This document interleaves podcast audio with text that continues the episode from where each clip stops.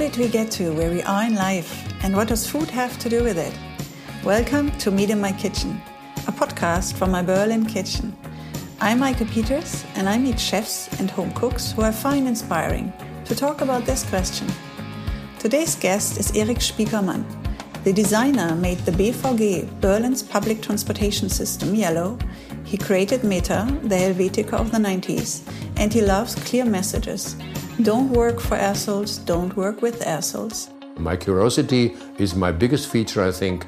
I've always been curious so so much so that I've been careless. I mean, I've did, done things like hitchhike to fucking Norway at nine, which is stupid. It's the dumbest thing to do if I look back now. But I was curious and I was innocent, and innocence and curious are the same. You're innocent about something, so you want to find out how it works. And I'm still curious, and I will will try everything because it's interesting. And I think curiosity is a is, is one of the greatest human features. Otherwise, we wouldn't have invented the wheel nor the fire because I kept telling them they were idiots and their stuff was horrible and, and their stations looked like pissoirs. And I had slides made and I went there and I showed them and uh, they were disgusted. They said, How do you dare show us? I said, This is your fucking stations. I'm only showing them. They literally threw me out. I have a letter from them saying, Please do not come and see us again. All of my guests share a recipe with me, which you can find on maikepeters.com under Meet in Your Kitchen. Cut Studios takes care that a podcast from my tiny kitchen sounds smooth and cozy, and the music is by Martin Stumpf. So let's start. Welcome to my Berlin kitchen. Erik, you are the reason why Berlin's public transportation system is yellow. Um, the trams, the buses, there's yellow everywhere. Why did you choose yellow? Because yellow is the safety warning color, and uh, it was being used anyway. That's the practical answer. But not that yellow. Yes. That yellow was it's used? Verkehrsgelb, traffic yellow as it's called in but German. But they didn't use it for in the within the public transportation system. They had different no, they, shades. That's the that's the second reason. The first reason, if you're using a color, you might as well use a color that's obvious. Like the London buses are bright red, and bright yellow was already being used, for example, and the uh, the, the stops, the, the, the, sticks with the signs on were yellow because it's Verkehrsgelb in German. It's an official color for warning for things that have to be visible. Yeah. And in Berlin, when, when, I, when I came here, the BZ, the, the, the popular newspaper, always claimed the große gelbe, the, the, the large yellow uh, buses. And I always said, they're not yellow, they're beige, for Christ's sake. This is when civil servants, when a committee gets together and decide on a color, it comes out beige, because that's all the colors together is beige. It's a non-color. It's not actually a color it's a bureaucracy color. And uh, when I, I, I, was doing that stuff in, in, in, in 90, after the, uh, the two, two, cities got together, I finally got a hold of the boss, um, Lorenzen, and uh, I said to him, and he was from Lüdenscheid, so he was a sort of down to earth person who wasn't uh, part of the Berlin uh, political um, outfit. And I said to him, Herr Lorenzen, uh, that's not yellow, that's beige. And he said, Spiekermann. He always called me Spiekermann. I called him Lorenzen. Um, which is true because I'm called Spiekermann, he's called Lorenzen. And he said, what are we going to do about it? I said, well, we made them yellow. Duh, because we're doing everything anyway. We might as well do them yellow. He said, let's paint them yellow. Because also at the time, the East German trams were yellow, but sort of lemony yellow. And the West, not the, no, sorry, the, the East German uh, the U-Bahns, the underground trains were yellowish. Um, the West German underground trains were orangey yellow. So that kind of yellowish was in, in any way. The buses in both cities were beige. And then the, the trams in the east were sort of orangey and white. So that all these colors forever and ever. Most of the reason is that if you go to a, a company and buy a bus, you get a beige bus.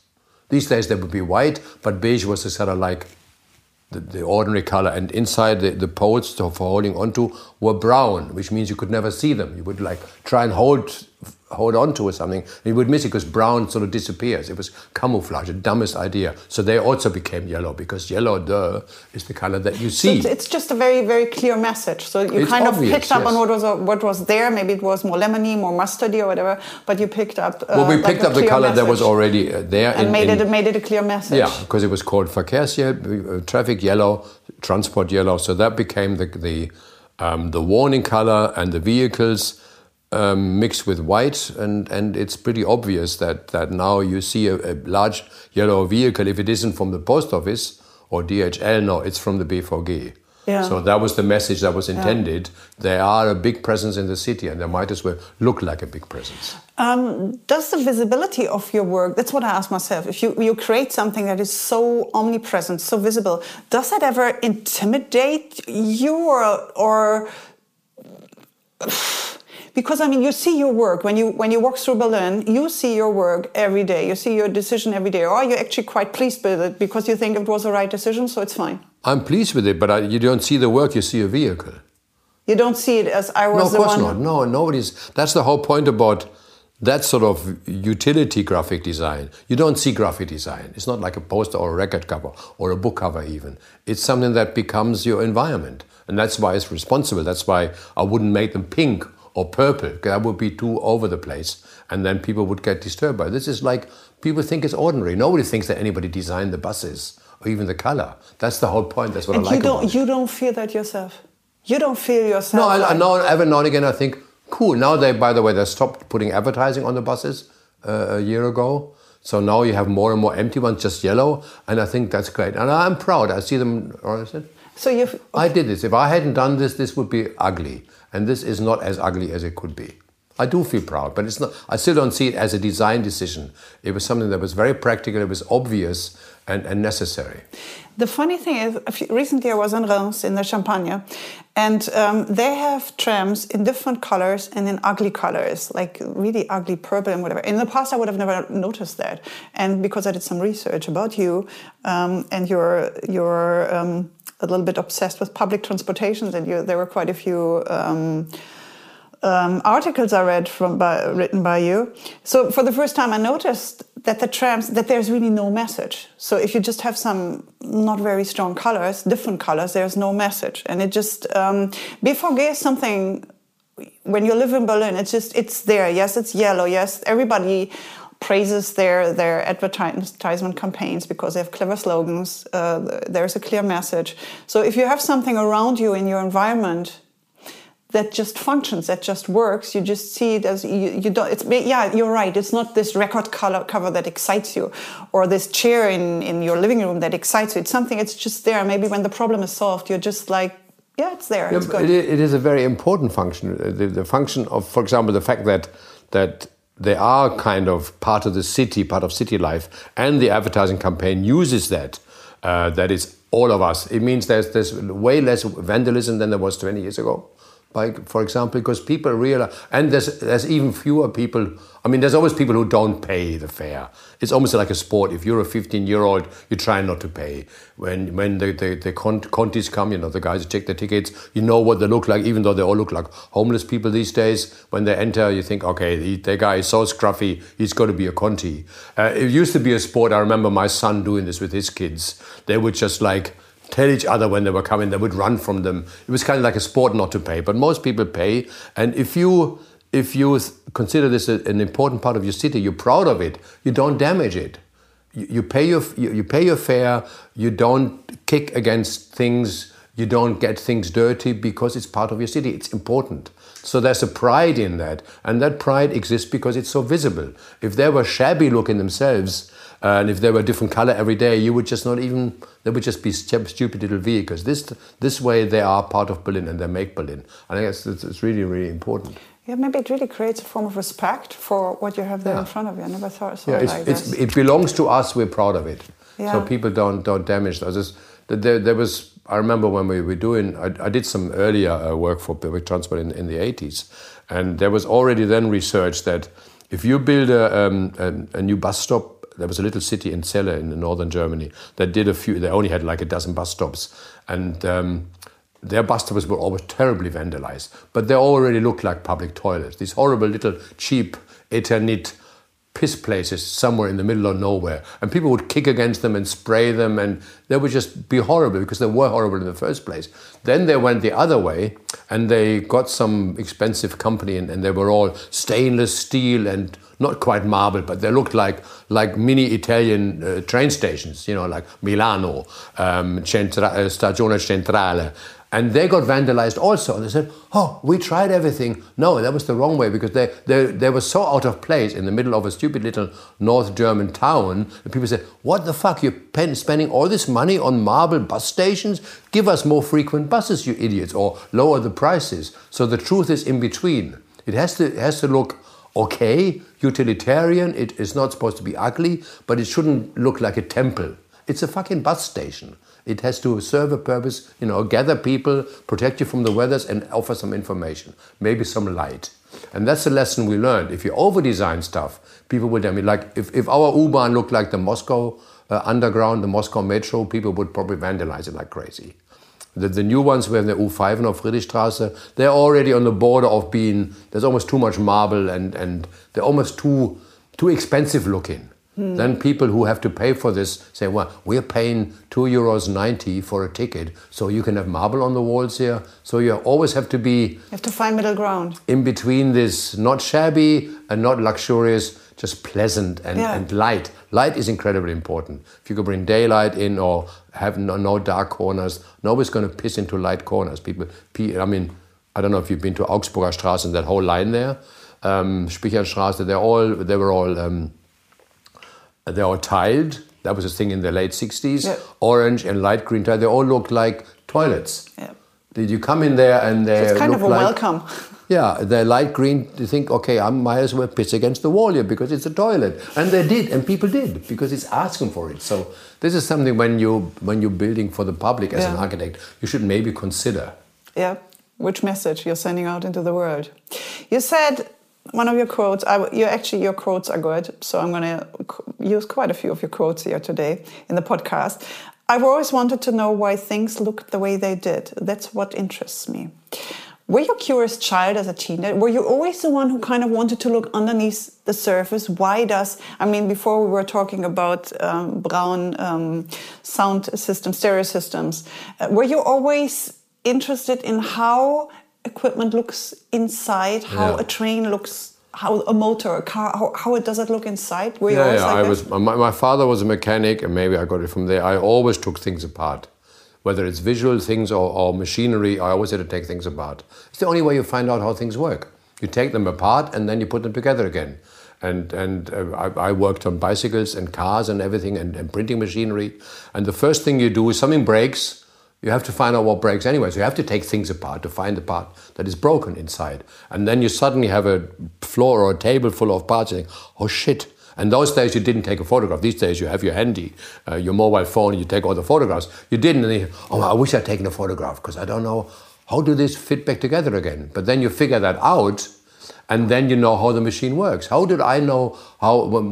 I remember the first time I had to change the, the, the valve cover uh, on, a, on a car. You know, the, the Ventildeckel, that there's, there's um, um, something was wrong. And, and, my father said, it's got to be the valve. So I took this thing off. And, oh shit! That, and then I knew what a valve looked like, and what you know, and, and the tappets that move the valve up and down and things. And and there's seals in there, and the seal was broken. I had never seen a seal. Then I had the seal there, and then I go to the shop, buy another seal, and put it back. Ever since I know how engines, those type of engines work, because I looked at it. There was a shitload of oil and there was a lot of dirt and stuff, and then you clean things up and you learn how they work. So ever since I've not been afraid of things. Um, you have to take them apart. Unfortunately, there's things that I take apart now, like big printing machines, or weigh, always weigh two tons. So take them apart if it's a big, a big adventure.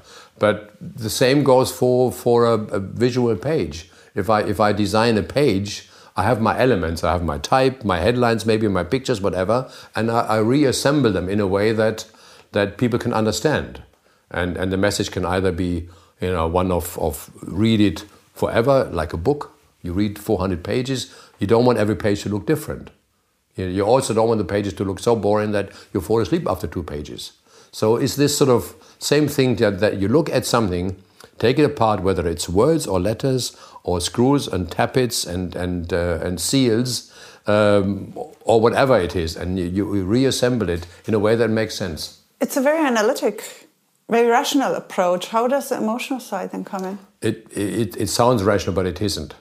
When you sit there and take a piece of machinery apart, it's not rational. You in it. That's that's post rationalization. You take shit apart. You sit there in a pile. You literally sit on the floor. You have dirty hands. You're surrounded by pieces, and you think, "Oh my God, what have I done? I will never get this back together again." So it's not analytical. But then, when it comes to creating things, and you you have a very analytic approach of or very rational approach of how you describe that you, you have there's a problem that you have to solve that there's a paper it has a certain size you want to print on it um, and then your the, the results that you create have a very emotional component. Where, how does this emotional or where how is this where does this emotional component come from? Is it when we when we do something in a very rational in a very logical way when there's a lot of sense that the emotional side then comes automatically? Yes, it's like language. I mean, I don't know. We don't I mean, even. we both speak in a foreign language, but we don't have to think about yeah, the we words we're using. We, we have to say now because I mean, usually we, we're both German, but seeing that uh, a lot of your fans, people all over the world love you, so I thought it would be a pity if they can't understand well, what you're saying. but that goes for any language that we speak sort of fluently. You don't. If you start thinking about the words you're going to use, you won't be able to speak a sentence.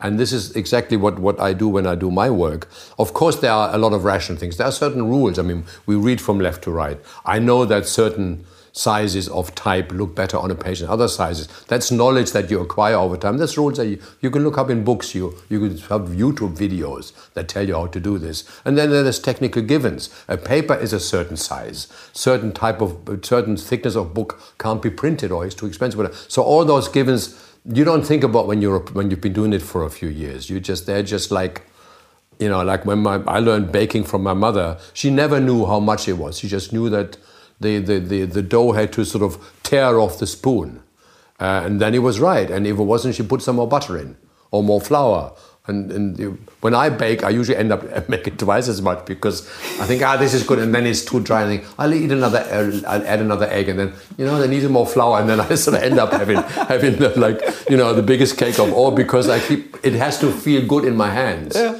I could maybe sit down, and, and my, my wife always goes by recipes. And I never have recipes. I could sit down and measure stuff, but I'm kind of too lazy. Of course, it makes more work not measuring. I know this. So, in other words, there, there are certain rules that you have internalized, and then you apply them emotionally. Mm. But if you didn't have those rules in your head, you would feel unsure. Because if you have no rules, you think, oh my God, where am I going to start? Like, I see this with young students, you know, I said, oh, you know, lay out this page. Well, what do you mean lay out this page? Ah, well, wait, wait, wait, where do I start? And it's, and, and and then I think, okay, yes, of course, you have to, okay, count the words. How much text is there? Uh, what's this, you know, how many words in a line can we read? And once you have those, those laws, and the same goes for cooking, internalized, a cook doesn't have to, he knows when, when the egg is ready. Mm. He probably doesn't even need an egg timer. And you know when the rice is ready because you can smell it from the distance that the rice is now ready because it's becoming to get sticky. So all those things go for any business in the universe, whether you repair cars or make furniture or cook or, or design pages or, or, public buses. Once you have the rules internalized, um, they give you that safety, they give you the confidence, and then you do pretty much emotional. You make emotional decisions. Say, this looks good. This feels ready.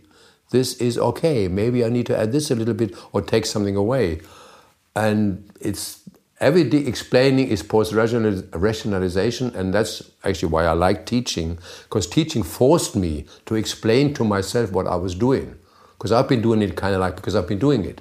You know, I mean, I've always been teaching, but I started teaching again when I was in my, I think I was about 60 or something. I, I took on a, a, well, almost full time teaching for a few years. Um, and that was very useful because by that time I'd been doing what I've been doing for like you know, almost 40 years. But I never really had to spell it out because it always worked. And then I suddenly had to tell a class of 24 people why, why I did this. And yeah. oh shit, that's why I'm doing this. Sometimes I, eh, there were excuses because I really didn't know why I was doing it. Um, is it is it just a feeling that you feel like you said with the egg with the rice? Is it the same with your work when you feel that something is right? Do you trust yourself, your intuition, one hundred percent, or does it does it matter actually what other people say when like someone in your team says, "No, Erik, that's wrong." No, no, that's very important. No, I, I are you wrong? Are you ever wrong with your feeling? Yes, always. There's always a moment when when I think something is done. It's difficult because it's not, nothing's ever done. But say I'm right now. I'm, I'm designing a catalog, um, and I, I, made a couple of spreads first to show to the client, and I do this and I'm kind of happy, I'm satisfied. And then look, I look at it two days later, I think, you know, maybe I should have taken a different approach. I go one direction. Uh, you know, it's like, okay, I made noodles, maybe I should have made potatoes for that. And they think, oh shit, you know, what am I But when do? you cook the noodles, you know when the noodles are done. Yeah, I know, I know. But what I did was right, but I could have done something else. That's what I'm saying. There's always, or I, maybe I make three choices. I make three different layouts or designs or whatever it is. And I always think, you know, did I try hard enough? Sometimes the routine means I do it so quickly. I did a poster for, um, um, there's an Italian designer who died a few years ago, Massimo Vignelli. He was in, in, in New York. He actually designed the New York uh, subways um, diagram. And they have a, a, um, a foundation, and they asked me a few days ago, an email came in, oh, there's, an, an, uh, Vignelli would have been 90, and we're asking all his friends and fans to make a poster for him. And I made it in 10 minutes, and I sent it away. And then I thought, shit, maybe I should have even, I didn't even print it out. Maybe I should have double checked because, uh, you know, that was a little too quick. But aren't these things often the best things? Well, it is what it is now. Anyway, I look at it, I, I, and then I got a, an email from the guys. This was from a website first, and I just sent it in, and I didn't even know how these people, the Vignelli Foundation. And then one of the guys wrote to me and said, "We would like a poster from you." I said, "I already sent one." He said, "No, we only." And he didn't. I sent it like literally ten minutes later when the call went out from New York. So it must have been eight o'clock in the morning there, and I was in the afternoon. And he was so surprised. And then I looked at it again. and I said, "Well, you know, it was." I said, "Massimo." He's always he does white on red. I like white on red. So I did one of my typefaces. He said Massimo, very large, and underneath um, Massimo design, minimo noise. And very small. The design was very small, minimo was small, noise, because he always did clean things without noise. So lots, and you know, Massimo is his name, but Massimo means a lot in Italian. Yes. So the, the Americans probably didn't get that joke. They didn't know that Massimo means Massimo. Un Massimo di, you know, così. Um, so for me, that was funny, Massimo Minimo, um, because he was a minimalist. So, but then I'm I sure maybe they would get it because I mean you have the mass. You have mass means it, there is well, a lot. ma- I mean, whatever. And if they don't get it, I don't fucking care anyway. I mean, the Italians will get it. Are you so the- relaxed with your work that you feel like I mean, you really don't care when you think something is? No, I do care, but I also I do know that if I think about something for two minutes and I have an idea, then I do it, and then it's only that my work looks fairly boring. I mean, that is not an exciting poster. You know, there's four words on it, and uh, they are It's set in. It's Yeah, it's clever. intellectual, but like I'm saying, visually it's not exciting. Uh, if I was one of those Photoshop guys, I would make it look, you know, blubble all over the place, and there would be exciting little things, and it would look, you know, a bit more chaotic.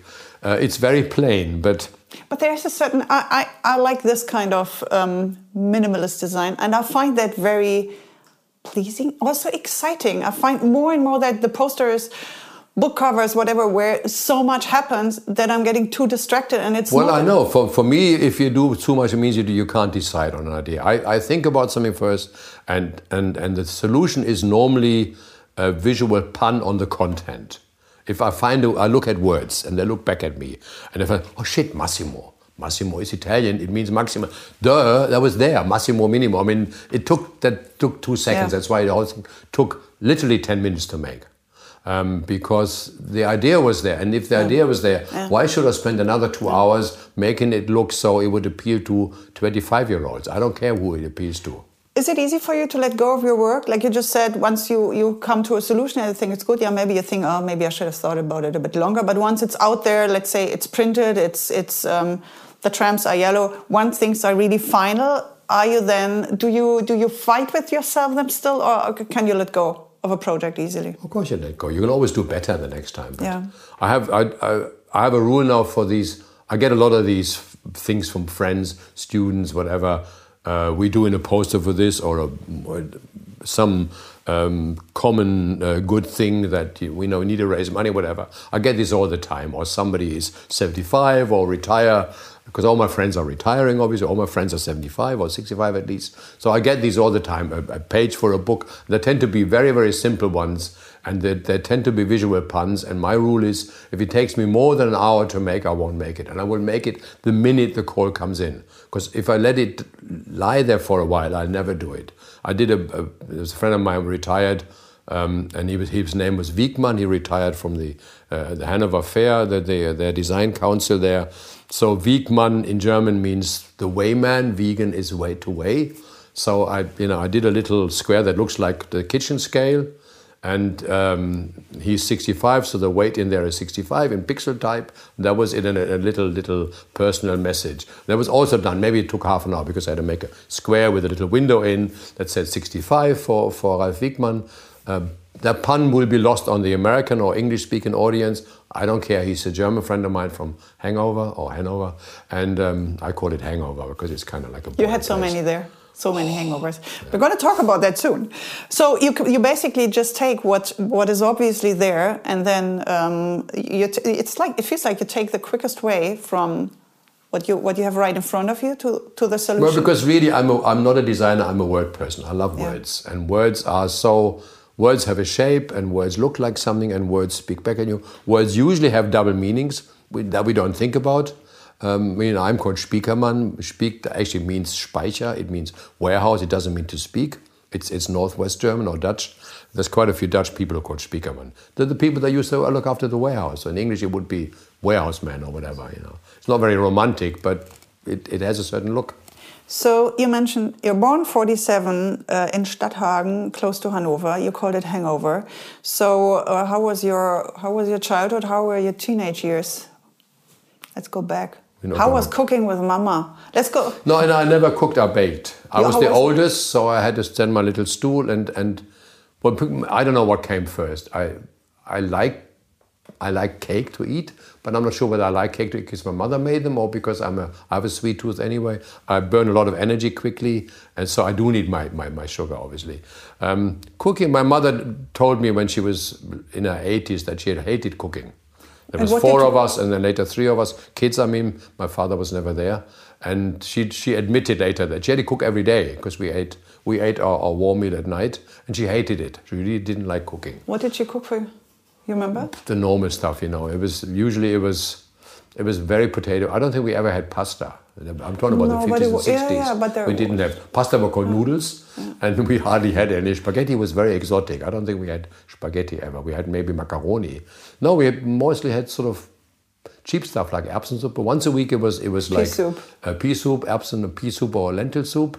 Um, once a week we had sort of potatoes and, uh, uh, and, and hard-boiled eggs, Senfeier, eggs and mustard sauce, yes, mustard sauce. and or bechamel sauce. That was the typical standbys, mostly flour-based. Do you do, do you, do you also because I mean um, you're a bit further north to the, the area where I grew up. Do you did you also have this beer sauce? There's like yeah. a mustard. My mother was sauce? from the Rhineland, so she cooked her stuff, okay. um, which unfortunately also included Himmel und Erde, uh, oh, potatoes and, and, and, apples. and, apples. which I hated at the kids. I hated it. it was and horrible. then liver with it. Now I like it. Oh, no, we never had. We, we didn't have much meat because. I don't think we could afford meat. The meat we had was really bad, and I hated meat at the kids because you had to chew it forever, and ugh, it was disgusting. I'm still not much of a meat eater. Because I think from that stuff. I can eat sausages, but my mother never did. We didn't do much meat. Yeah, no, but it was more of a Sunday thing. I think it was more of a special yeah, and, thing. And What's then different to it today? was. Nah, yeah. was, Did you have like Reibekuchen? Oh yeah, Latkes? of course. Yeah, yeah. my my uh, um, potato cakes or whatever they call them. That was always for some reason. That was my mother and my sister. I don't know why. My sister had to get up on the little stool and do the potatoes on the yeah. uh, on the Reibe grating. Yeah. And she always got her fingers bloody. What did you eat them with? Apfelmus. It was a sweet yeah. part. You can well, have onions. Yeah, sometimes we put sugar sugar on. We did. No, we had we had no, apple. Uh, oh, apple, it was apple puree, Apfelmus. Yeah, yeah. That was the Rhinish thing from my mother.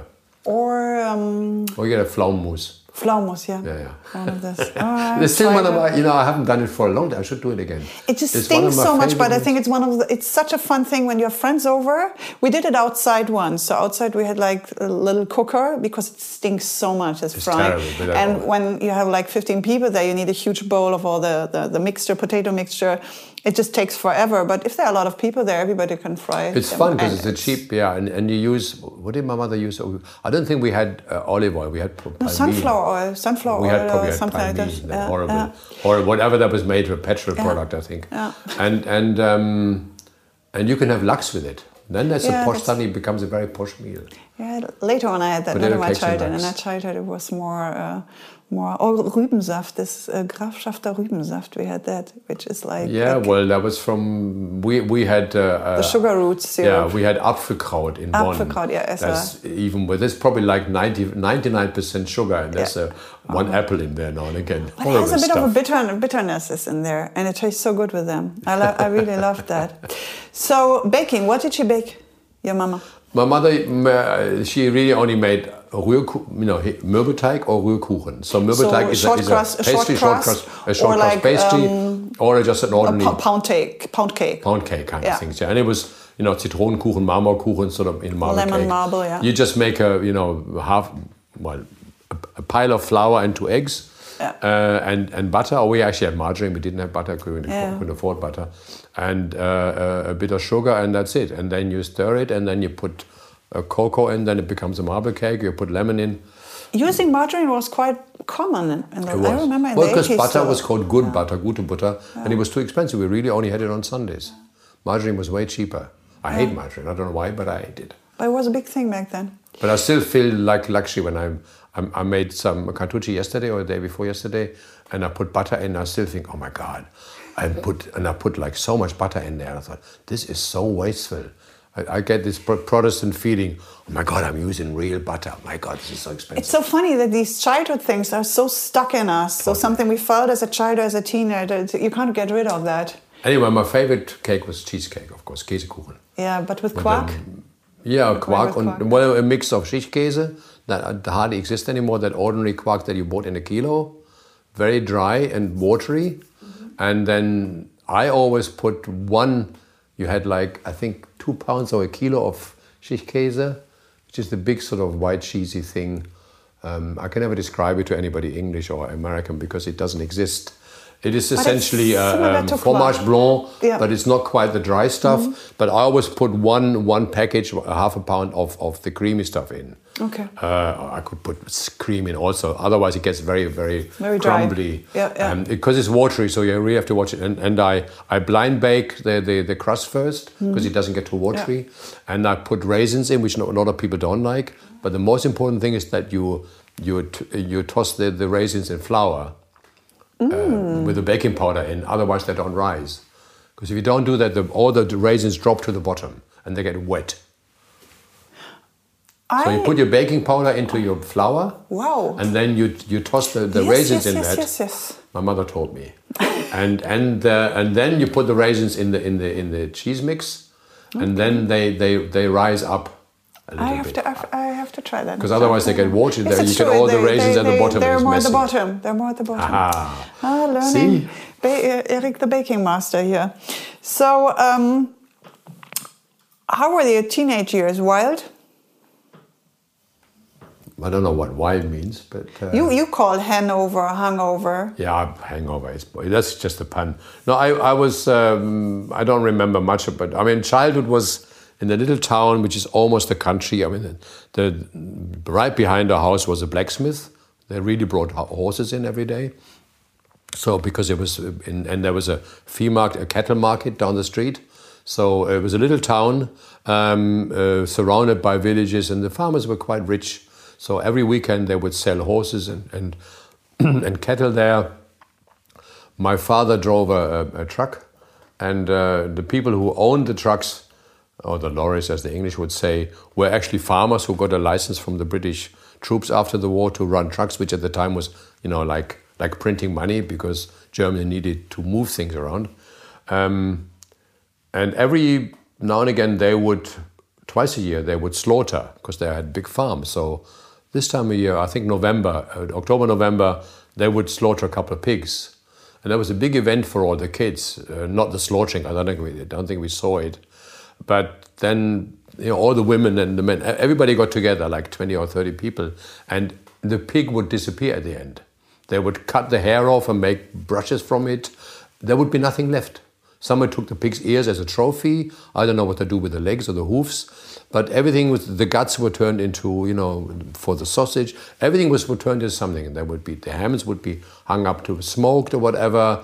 And there would be, I don't know if there are steaks or whatever. Every piece of the, uh, in the, it was always a weekend, sun, Saturday mornings. By Sunday afternoon, the pig would totally disappear.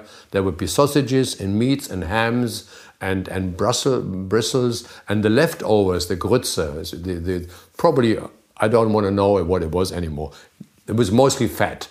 They had these very very large frying pans, cast iron frying pans over an open fire outside. They throw all this stuff in with lots of grease. This was the time I'm talking about the early 50s when grease was a good thing. Fat was because nobody had fat. Everybody was thin. And so we would you dip your bread in there, in the good old German um, proper proper um, bread, you dip it in there and you eat it and, and it was the most delicious thing i think there was probably onions in there and all sorts of stuff i don't know what but that was the, the, the highlight of the year um, and I, I will that probably impressed me a lot that there was this dirty big pig and they would show you the pig and they would take it next door and they would and the pig would be dead. You didn't see that. And then the butchers with their big rubber aprons would come out covered in blood, and there would be a lot of water hosed down or the blood. And then the women and everybody would get together and start taking the pig apart. And then there would um, be products, like single and, products. And then there would be sausage and Mettwurst and Leberwurst and, and all this stuff. And, and everybody knew what to do. And as kids, we just saw everybody busy. And we've, we've got bits of, you know, meat there and bits of there, and, and they, they would feed you something. Like when you would go to the butcher's, you always get a piece of Fleischwurst as a kid. Um, it was just a habit.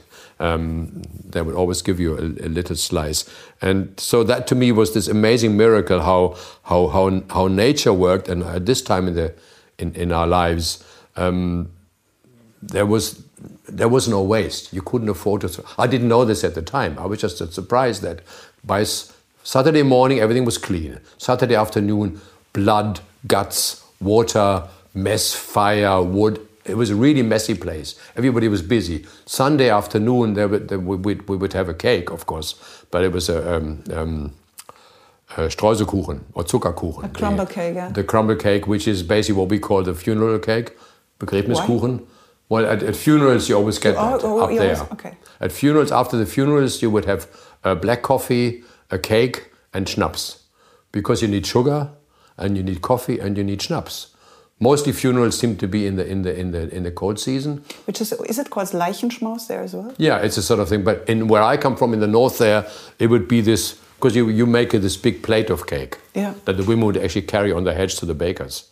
The, the women didn't have the, the oven. At the weekends, the women from the villages would come into town uh, with their literally with uh, carrying those large plates those baking tins on their heads, and they would all give them to the baker to bake the cake for them. And he would bake like 20 cakes at once. And it was usually that crumble cake.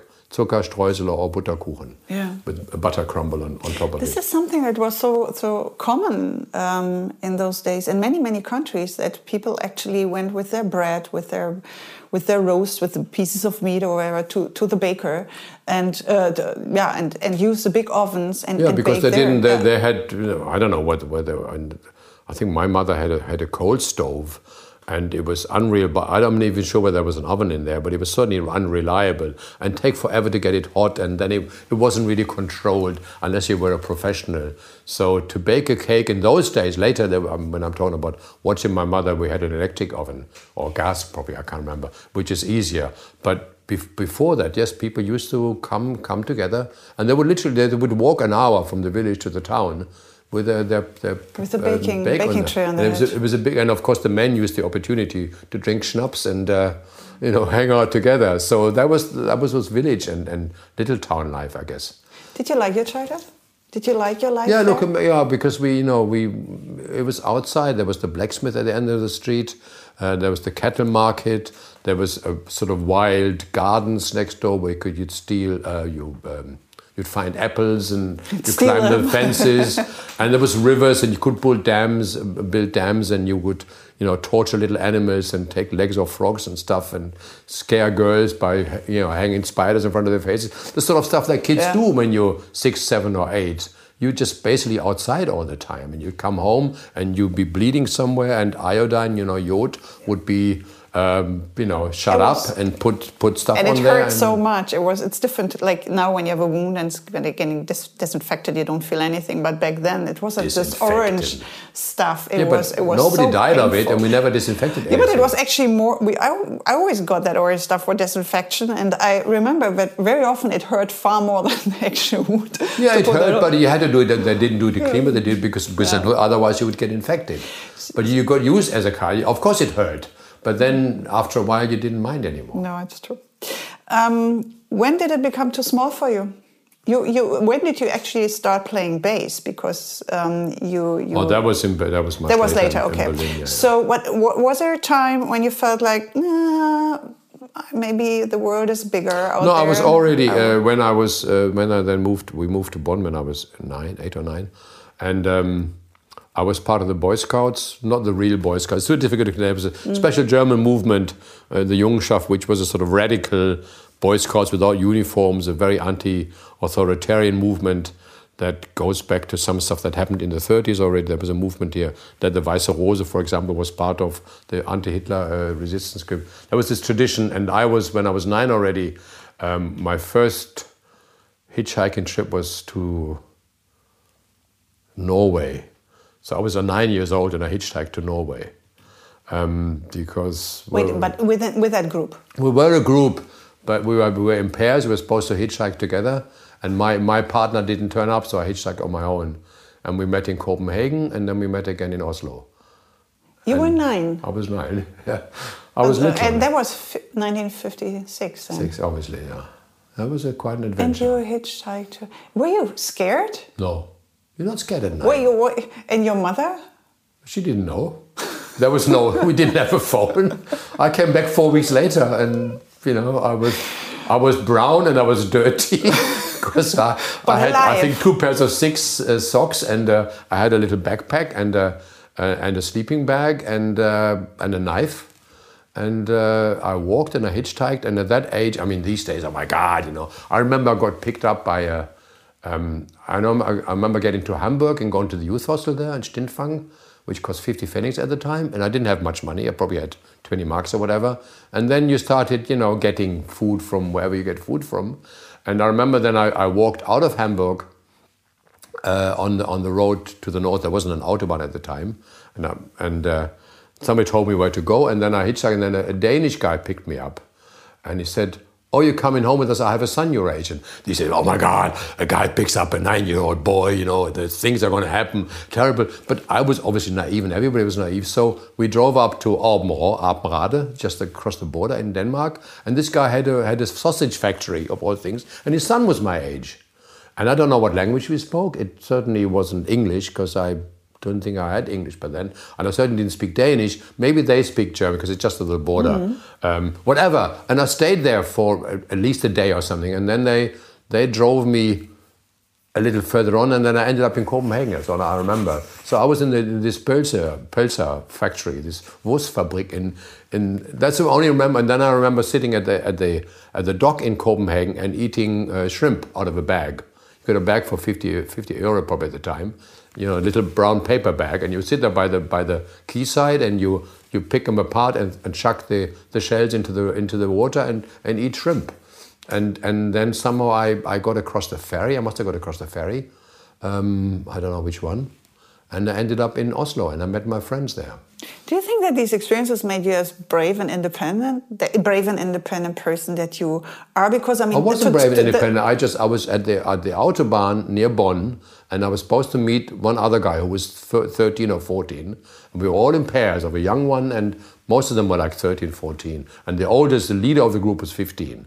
And my, my guy didn't turn up. Yeah, but today we would have a mobile call mama and she would pick Oh, us yeah, up of and that course. would be No, it. I know, That- but- all of this will not happen. But the, a the world was safer. I'm I'm sure there were as many uh, uh, child molesters around, but we would hitchhike everywhere, and we would mostly we would like to be picked up by trucks, uh, even though they were slower because the truck drivers were nicer people and they wanted company. At the time, they drove on. My, my dad was on, the, on on on his own. These days, you can't do that.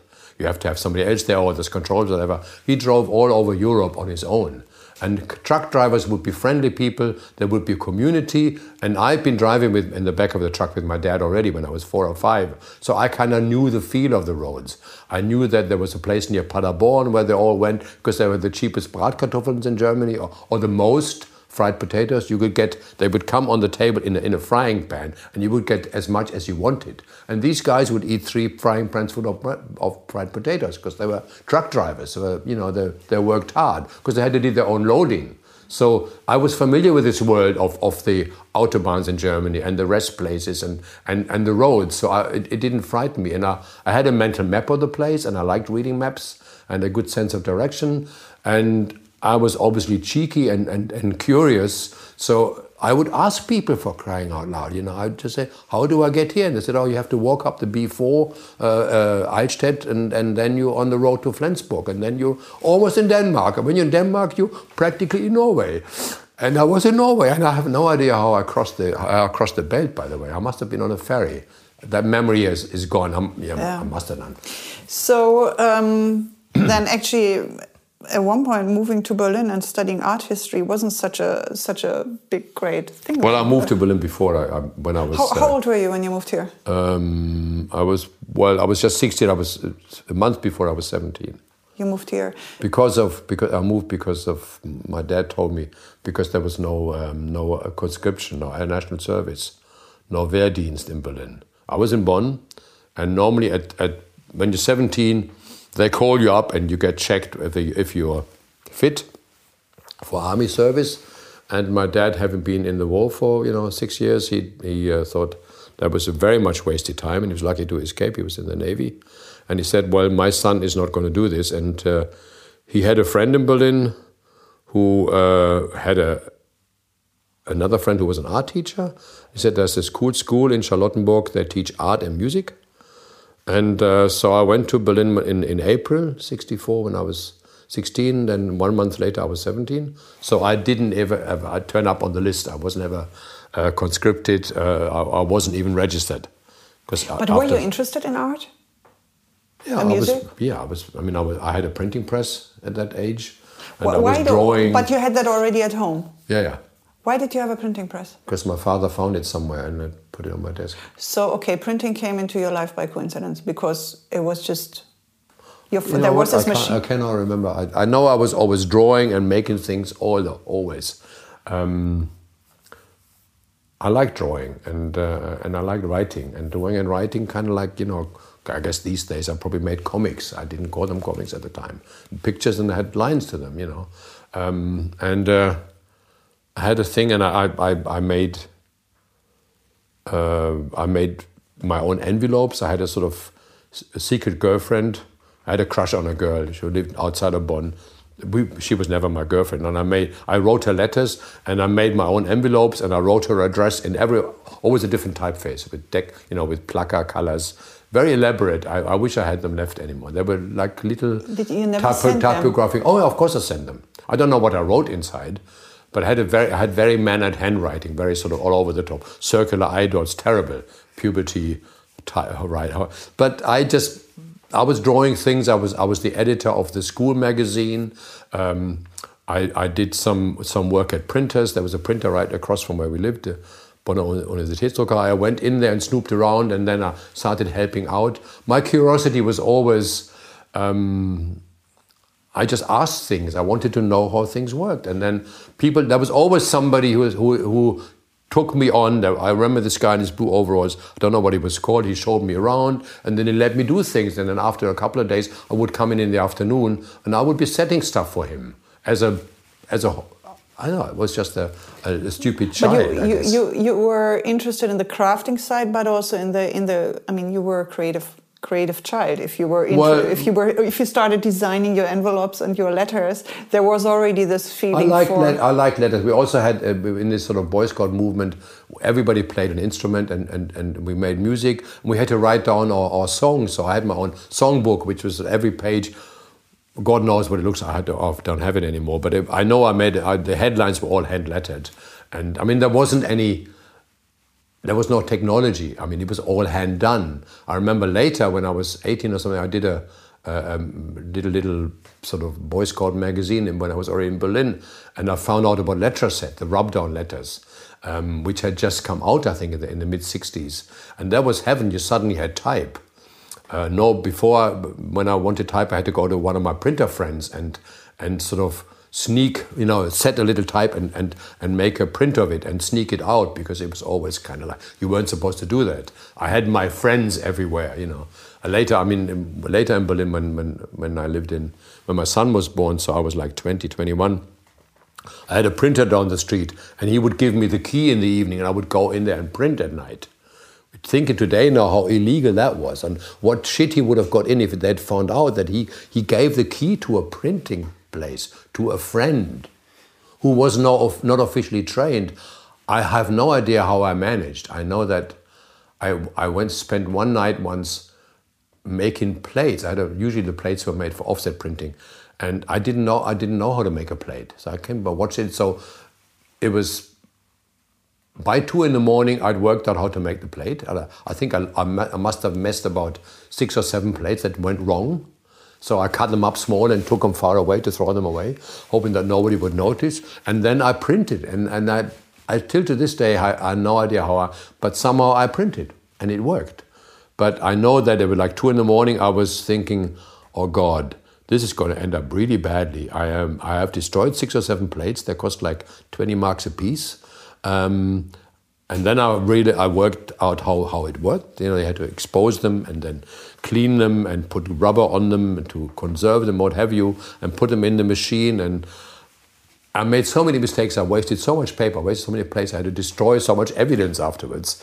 But somehow it worked. And then the next time somebody asked me, oh, um, can you help me? You know how to make a plate? Oh, of course I know how to make plates. I've been making plates all my life, kind of thing. You know, like, ah! But there was many hours. I know that morning, like two or three in the morning, I said, shit, this is it now. They're going to find me out. I will never go here again. My friend's going to go into deep trouble. Axel Ritzer, he was called.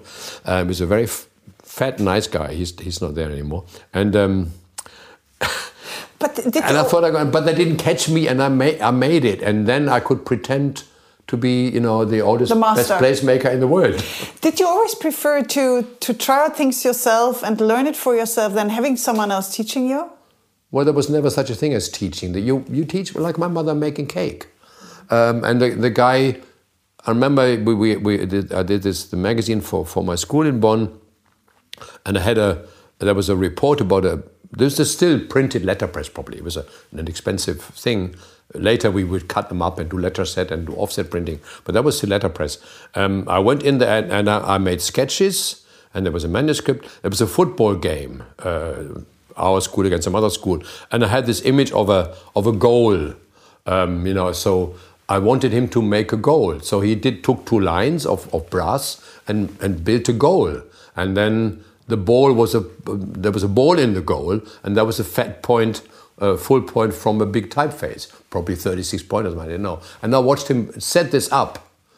And then next time I did it myself, because I mean, he said it's it's like playing with Lego bricks. It's not rocket science. To get good at it takes a while, but to you, you take the things and and you put them, you know, upside down and left to right because it's it's mirrored, obviously.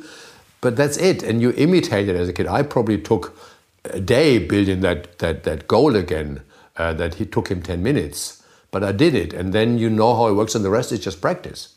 I mean, I'm, I'm sure I, I, must have made five really bad cheesecakes before the first one turned out because I didn't know anything about temperature and stuff. And I mean, I don't have a Cantucci recipe, and the ones I did the other day were very crumbly. I think I forgot to, to, to strain the flour or something. I, I still don't know how long they bake you know, I think, oh shit, I've got Cantucci in the oven and right over there. And, but you, know. you don't mind having failures? Well, obviously not. Obviously not. No. see, I, I am incredibly. I'm. I'm. I'm. I'm a, if anybody's interested, I'm a Gemini or Gemini, whatever it's called. I'm a Zwilling. Uh, end of May. I am incredibly chaotic and I'm incredibly precise. When I do work like typesetting and stuff, I am 120% precise. I do the shittiest detail that nobody would ever know. But I'm also incredibly chaotic in my approach. And so I do stuff and I never think, I never have a plan. I don't make any sketches. I just start the shit in the middle of it. And, and at the end of it, it, it turns out fine. But I would probably save a lot of time if I did make proper plans. When did you make money with printing for the first time? Or with designing? Uh, when my sort of late, late, my son was born '68. We lived in this this You shop. lived in Berlin, no? First with your son. we lived in in uh, we lived in a we i think even earlier i was doing sort of uh, even as a 15 year old i was doing sort of sketch uh, letterheads for people i didn't know how but I, I sort of did little sketches and went to the printers somebody wanted a business card we say oh you know i did a little sketch and then and this is all letterpress so the printer would have whatever typeface i would pick or something But you designed it. well I, I didn't know it was called design But it at was. the time. I, I, I went to the printers and I looked at over his shoulder and he put something together. Um, and, and then later when it was, it was offset printing, it was, it was sort of paste up. You actually made the artwork. You would glue things together that you cut from somewhere. And then, then your camera, you photograph that. So I guess that was already then, that it was a conscious design decision where I made all the materials myself by hand or by Letraset or by whatever. I guess I was maybe then 17 or something, yes. When, when, when did you move to London and why did you move to London? We moved in 73. Um, So we your, moved. your son was four years old then. Yeah, we we uh, we moved to a to a nice house in Berlin in '71, um, which a nice house in uh, near Dahlem and up up on the hill. And it was an old villa. It was really run down, but we spent two years doing it up. We built a new heating, and it was a great house. It was a big garden. It was scruffy but fantastic. It was a How did you get that? You remember? we looked around somewhere, and and uh, um, this was a, the, an old man had this. It was the, it used to be this, the summer residence of the Langenscheidt family, the, the, the dictionary family, and it was really run down. And this old man had a little lab in the in downstairs, um, Herr Bayer, Herr Dr. Bayer, and he invented something. He had a little patent that in, involved 99% Berlin tap water and 1% he had in a little bottle. And this, this, this liquid served to engrave or, or, or um, to, to put type on ball bearings, on little balls of steel. So he, they could put the diameter on there or something without corroding it. That was his patent, and he lived by it. And he would come down every two days and have a canister of water and put his little bottle in there, and then he would sell this for a few hundred to, to somewhere, to Fichtel and Sachs or whatever. And he had this villa, but he didn't live there anymore. And we went there looking for a place because we wanted to get out of that shop. And, um, and Dylan, my, my son, was three and a half then. And he was a cute little kid with long blonde hair and big cheeks. And the, the old man liked him, and they went into the garden. He, he, was, he grew dahlias, he had like thousands of them.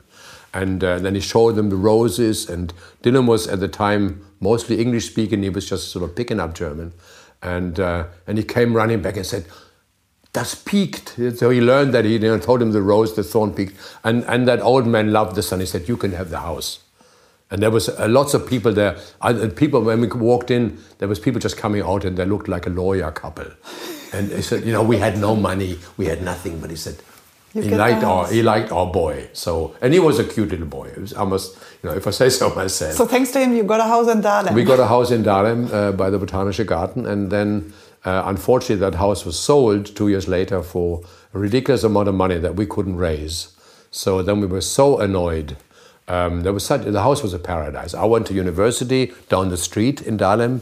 It was you know ten minutes. Uh, That's where you studied art history then. yeah, and so it was that house was total paradise, and we were there for two and a half years, and then it was sold, and we were so down, uh, we were so disappointed that um, Joan and I, my, my English wife, then we said, well, we might as well have a proper break. Let's go to London, you know, because we're, we're so so disillusioned with Berlin, and then we went to London. We packed all our stuff into our little car, our little mini, and drove to London and stayed with friends' houses and.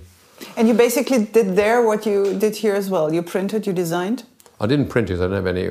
Well, my, I brought my equipment to London a year later. Not quite later.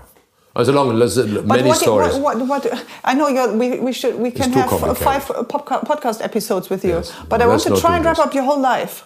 Oh, trying no. this now. Too boring. So no, it's not at all. That's a problem. It's actually not boring at all. So um, but you did worked as a designer in uh, London, or what did you do? Well, I, I guess I, I, looked around. I, I, mean, I wasn't a designer. First, I, I, did bits and pieces. There was some, a lot of, there was this sort of very hippie alternative scene um, where we ended up in, in, in, in Holland Park. That's another story for another podcast, how we got that apartment. And there was this sort of, uh, um, as a little sort of alternative co-op called Gentle Ghost they did all sorts of, they renovated houses and did trucks and stuff. There was a bunch of hippies who did stuff for people. And I saw them, uh, maybe an ad in Time Out, and I went over there and said, Your ads look really crummy, I can do better. Um, I can't remember what the guy was called. He thought I was probably very weird.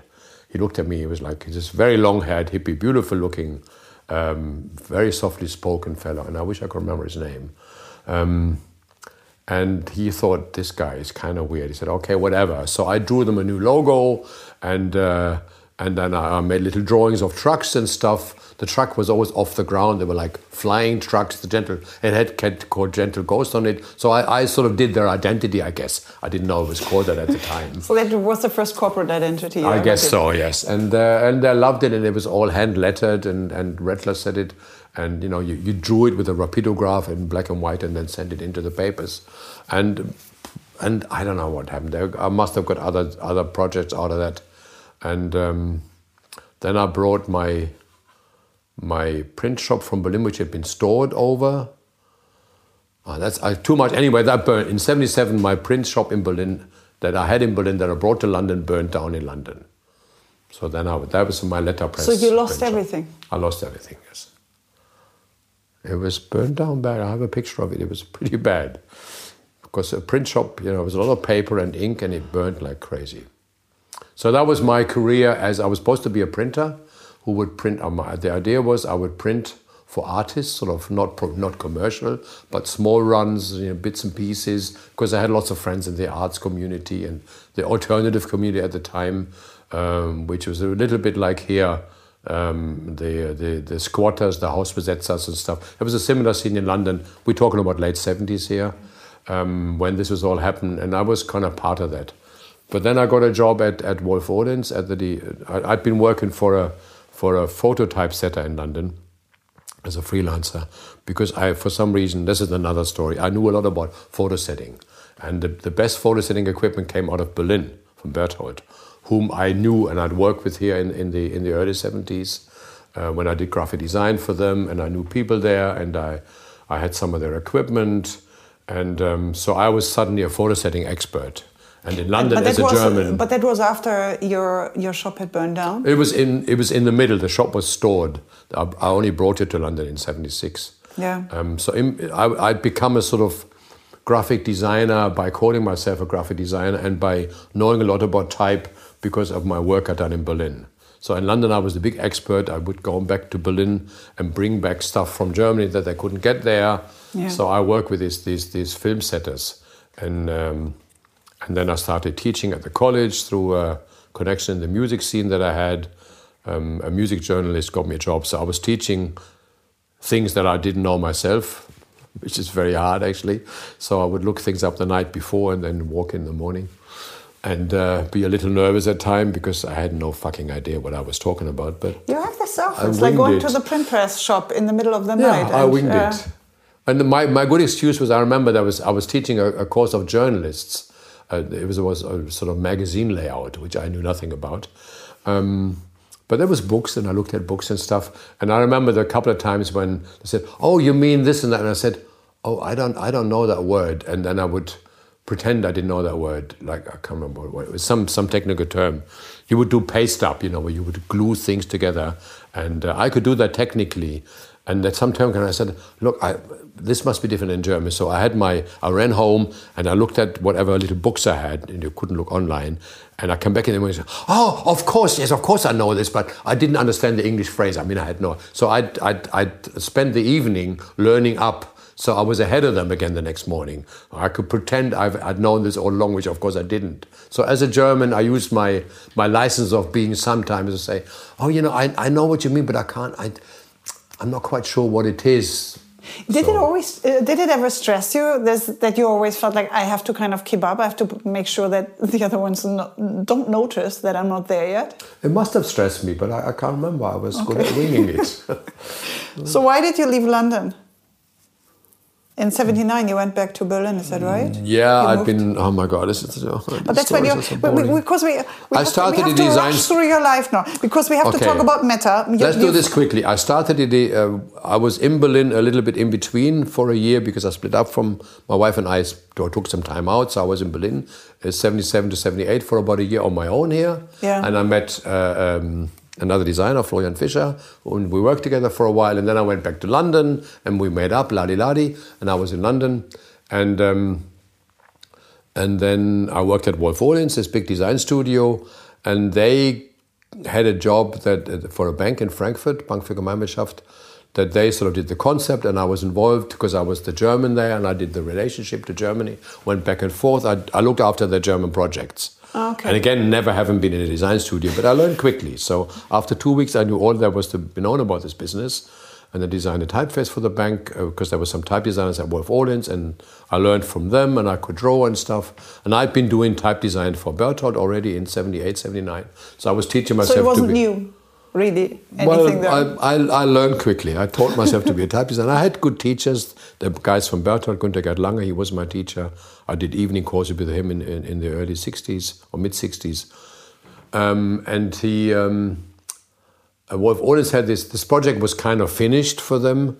And, they, and then it had to be done, you know, like in everything is ready. It just has to be made now. So, and the Brits weren't interested in making things very much. They loved the theory and the concept, but when it came down to building, to making, designing forms in German, or to building a, a, a branch for Bank für Gemeinwirtschaft in Frankfurt, that wasn't for them so much. That was too German. And also at the time, British was still on imperial measurements, and we were on metric.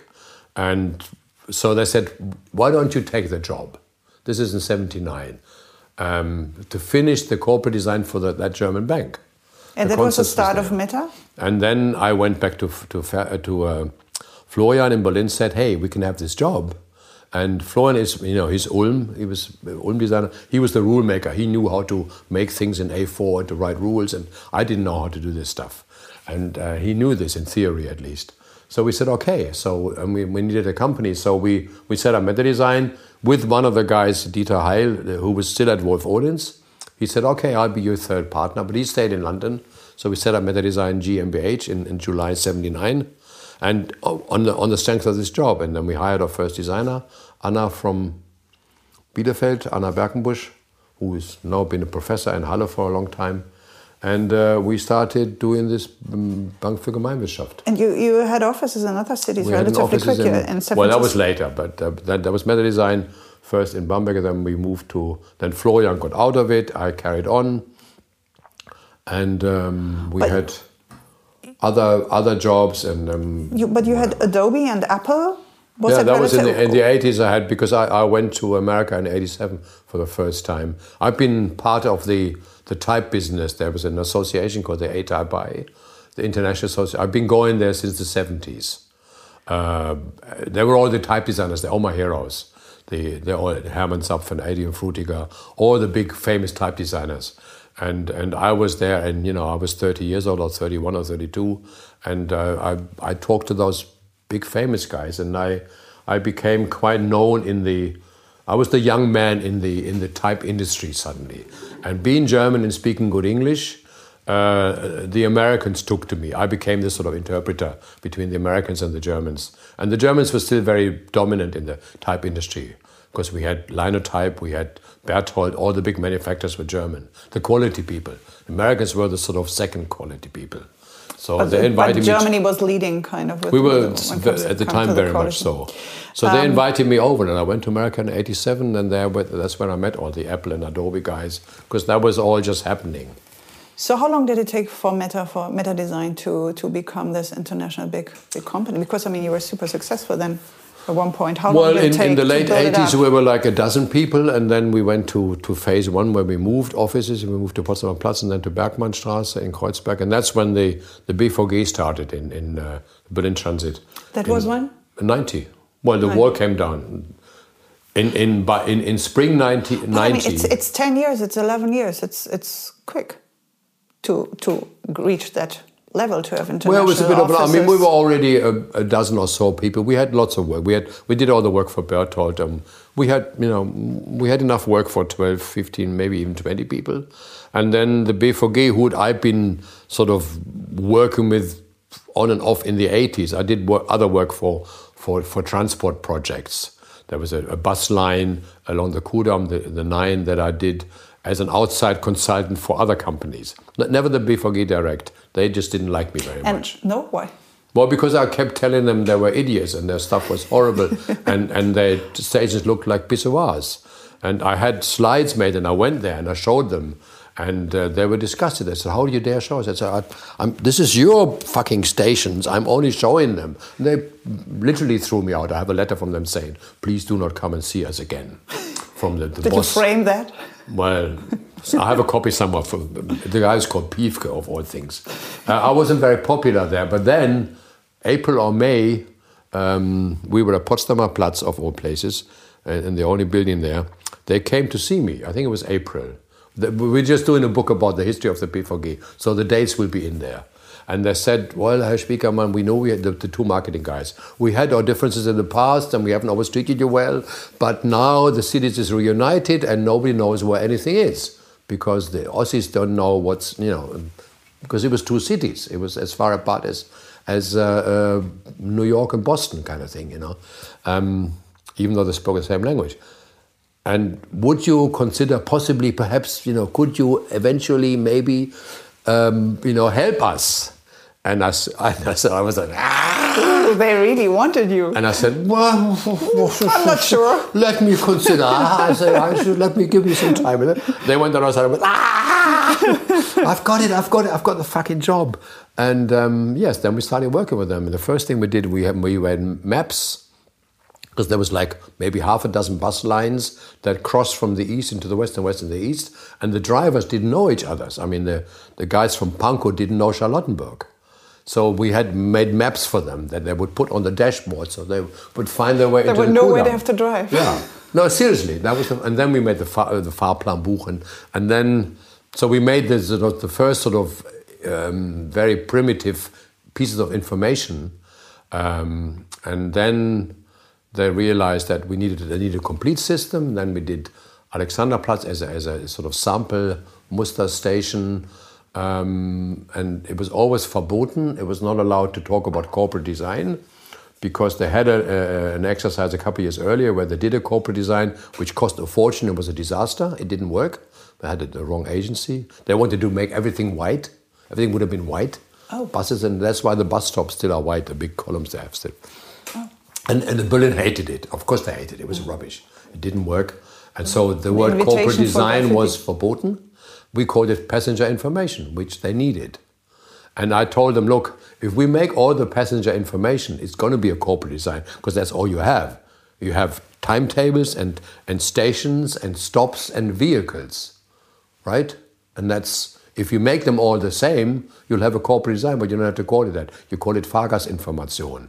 That was a political device um, to avoid the word because they'd already been to the parliament here who paid them for it, told them off for wasting all this money on a stupid corporate design that they didn't implement. So So, they paid a million to an agency for something they never used. So they needed a new pro, a different project name. But I, by that time, I knew that the politics were very important. You play to the politics.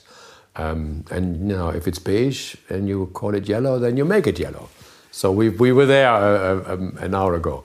Um, and that, of course, put us on the map. I mean, doing this in Berlin, which the, at the time was the most exciting city in the world, ladi dadi, everybody knew about it. And suddenly meta design was, you know, on the map. And then we opened a studio in San Francisco in 92 because Oh, that was afterwards. That was after So this was really before, before uh, was really the biggest project. Well, it was it was here in Berlin, uh, but, but at the time also because then Berlin suddenly became. Before there was no clients in Berlin. Berlin was the city that the, the, the managers from West Germany didn't go to Berlin because they were you know the anarchists would scratch their cars or steal their wives or whatever, so they didn't come here. That, and we, there was no clients in Berlin. There was no industry in Berlin. There were only some subsidized shit. So all our clients were in the West or small clients here. So then suddenly clients were interested in coming to Berlin. And then we got 94, we got Audi, and you know we got all those those. Uh, but they were all like old connections. They were all students of mine or or people I worked with. In the in, in the the guy at Audi was a uh, was a student who sat in some seminar I did in his university a few years, and he calls me four years later, and we get Audi out of this shit, you know. And then we have Audi and Volkswagen, so we were big. So 92 is San Francisco, 95 London. Do you we think it's often people. just about people, really, just about people's connections? Not that. It's not all connections. It's just people know each other, like each other, and feel like I want to work with you. It's not the Well, freaking the- the- PowerPoint presentation or whatever. It's really I want to work with this person because I like this. I person. have, I mean, I have made, like, like the BVG happened because I did write to them in, in the 80s saying, look, guys, your stuff is shit. I literally wrote a letter and then they invited me and I showed them my slides. So that was like a cold call. Uh, but it was, I was concerned as a Berliner. It wasn't, it wasn't so that I, I needed them as a client. I just wanted to change things because it was mm. ugly. I used the U-Bahn and it was horrible. And I thought, how can? And I, I haven't known London where it was a much more pleasant experience, where it was professional. And I work with the guys in London who work for for London Transport, so I knew that part also. So I know it could be improved. And actually, I even took the BVG guys to to London. We did a field trip to London, and they were like, "Oh my God, you know, this can actually be done." They were for them that was they didn't know it could be better. And they didn't how would you understand it know? at first. I mean, if you eat crap all your life, how do you know you can make cake? And they didn't know it could be. And then they were convinced. And that, that was my, my biggest lesson from working with the BVG, that all that everybody was negative and cynical because they, they did the best they could. And, and then some, some stupid designer comes in and tell them, tell them what you're doing is crap. It's not what they want to hear. So you don't tell them that. You tell them, look, maybe we can make it better. I remember this, this discussion with uh, Hartmut Schmidt, who was a guy who ran the passenger information then. Uh, I said, we need to, on the bus stops, we need to put the, num- the name of the stop there. They didn't have a name, a bus stop. Um, and he said, why? I said, well, because I don't know where to get off. He said, yeah, but everybody knows we name them after the next cross street. So you drive up the Kurfürstendamm and the next cross street is Bleibtreustraße, so the stop's called Bleibtreustraße. But nobody knew that except the drivers. It wasn't written there. And I said, well, let's try this. And we tried it. We had the, some of the new bus stops there. And, and I remember him coming back to me later and saying, oh, there's so many people thanking us for the service. You were right. It is actually better. So he became my best friend. And the same goes with all the other people. You can't tell them what you're doing is crap. You've got to show them. You don't tell them this at all. You said, look, I made this alternative here. Look at this. I remember the inside of, of the, um, the, the buses and trams when we made the, the poles yellow. They said, oh, you can't have yellow. I said, why not? Well, we go to MAN in Mannheim and order the buses, they're brown. I said, but you can order yellow. No, no, they're brown. I said, but you can order yellow, you're paying for them. Oh, okay. Next time they went and the MAN people said, no, no, they're brown. And I was there and I said, wait a minute, but we want them yellow. But they're brown. I said, no, we want them yellow. Okay. You know, nobody asked. And so it was this sort of, everybody was doing so what they were it's, doing. it's actually getting through the egos, or No, just let- or, or that people can't can't even imagine that there can be a different solution. That is a bigger Well- ob- obstacle than the technical side. That, for example, no. the company doesn't say we can't, we don't have yellow particles, we can't no, produce no, yellow. no. People, It's- people do because when the, and nobody, nobody wants to rock the boat, and they don't, they don't realize that yellow is actually better. It, yellow wasn't because it was the corporate design of the BVG, because a yellow pole, and we talked to the blind people or the visually impaired, and they said, "Oh, that would be so much easier. We can see a, a pole that we can hold onto. Yellow, you can actually see when you're visually impaired. Brown, you can't see because in, in dim light it disappears. It's stupid. But nobody had looked at it mm. because." Public transportation was considered a necessary evil. Everybody drove. I'm talking about the 60s and 70s here, when when you, you went on the U-Bahn when you couldn't afford a car. It was not like London or New York where you went on the on the tube or the subway It's because it's easier. Um, Yeah, or it's even and people you can't drive it. anywhere. Yeah. But in Berlin, it was you know we were building the the the the, the, uh, the city for the for the cars. We were building autobahns through the middle of Berlin for Christ's sake in the 70s still. Um, we were in, in, in, in this stupid mode. We're only just getting out of that mode. Germany is still in that mode very much. Um, but so you go in there and you can't just tell them people it's scheiße. Uh, then you upset them and then they will block you. Then you say, look, I made this little mock-up. And then you go and build it, and they say, hmm, Spiekermann, hmm, you, I can see your point now. But not, they, they're not designers, they can't visualize this. That's the biggest lesson I learned.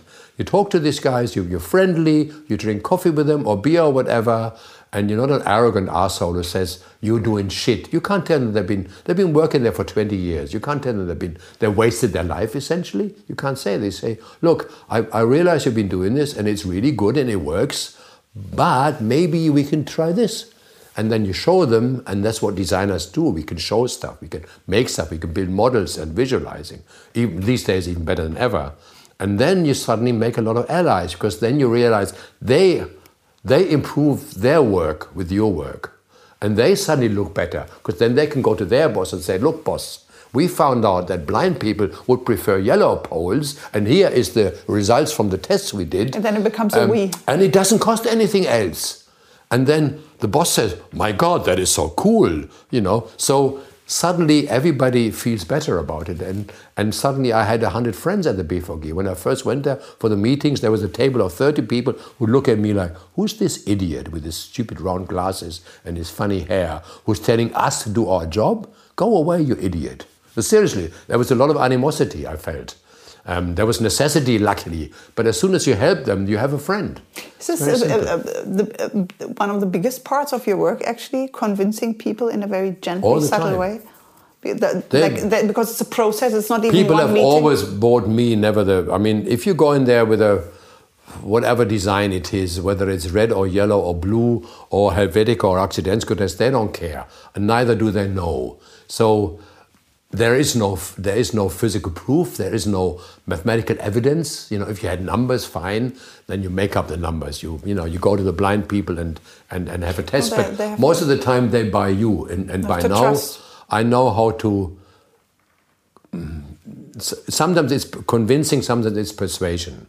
They uh, now I've obviously been doing this and if you have a reputation they trust you a little bit because well how else do they know how, how they can ask their wives or their sons, uh, whatever. But uh, if I tell them this is how you do it and this is right, and I have evidence in the past, I've done this and this and this, and you name drop a little bit, and, and name dropping is important a little bit, you know, say, oh, you were the one who did this for, uh, you know, uh, BVG or Audi or whatever, and by now I can name drop enough of those clients. Oh, I didn't know you did this for, for Bosch. And you know, if you name drop these sort of companies in Germany, at least, it works, and and I can show the evidence. You know, oh, I didn't know you did the typeface for Deutsche Bahn. Oh, I see. I like this a lot. Bingo, you know. Yeah. But of course, that, that takes a while. That's as a 20 year old designer, you don't have that. No, and then it, it, helps people to trust because they, they can see at least the success of, a, of a, an earlier project. They don't know how the project is going to work out that you do with them, but I think people always want to feel like a bit of a safety net. We like because it's i think a lot of people are have problems with risky decisions because they don't want to i don't know if it's that they don't want to take responsibility they don't want to be the one to be blamed they they want to do everything they can to make it yeah but that's to make it kind of sure but, but that's part of it but part of it is just human experience i mean I said to you earlier, we still we're fifty thousand year old people, and everything new is a threat to us. We, nobody wants new. New is, is, is, is unusual for humans. We, we want stuff that we know works because it's safe. Everything else is a risk. So if, like my wife, for example, is uh, got a got a, a new hip uh, three years, four years ago, and uh, we did a lot of research. And she's quite healthy and sporty, but she had childhood issues and she needed a new hip bone.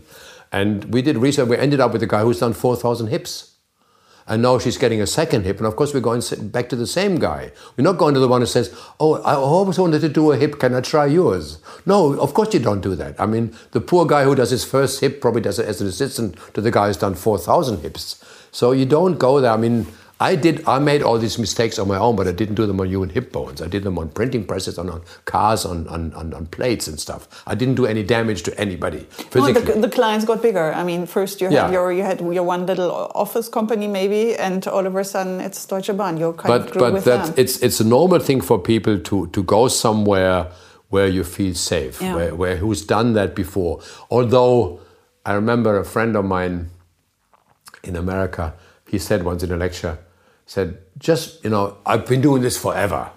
He said, well, you know, just because you've been doing it forever, you could have been doing crap forever. Just because you've been doing something for 50 years doesn't mean you do it well. There are lots of people out there who've been doing shit for 50 years. So, but still, the human instinct is to go somewhere where you have some sort of evidence that this person has done this before successfully. Because what else? Because we're talking about design, we're talking about something that isn't, there is no numeric, there's very little numerical evidence whether it works or not, whether it even looks good or not. And most managers, most of our clients wouldn't know good from bad. They have certain tastes influenced by their past or by their wives or their friends or whatever, or husbands these days. But how do you know? So you trust the guy. And that's why all my business is personal. All the clients I've ever had recently, at least, I mean, I don't really have clients anymore. They're all people who, whom I've known for 50 years or whatever. So it's very important to build relationships.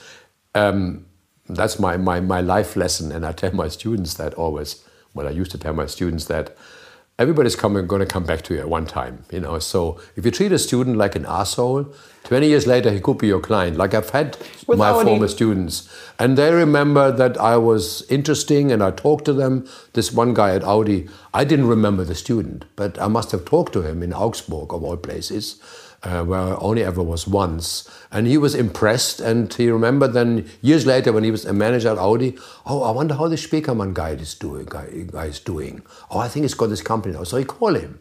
A big fucking job happens out of it because mm. I took him seriously, um, and that's that's my main lesson. That uh, I mean, there are plenty of idiots in this world that I don't have to take seriously, but to this day, I get an inquiry from a student pretty much every day, and I answer them all even though they always ask the same questions and it's copy and paste a lot.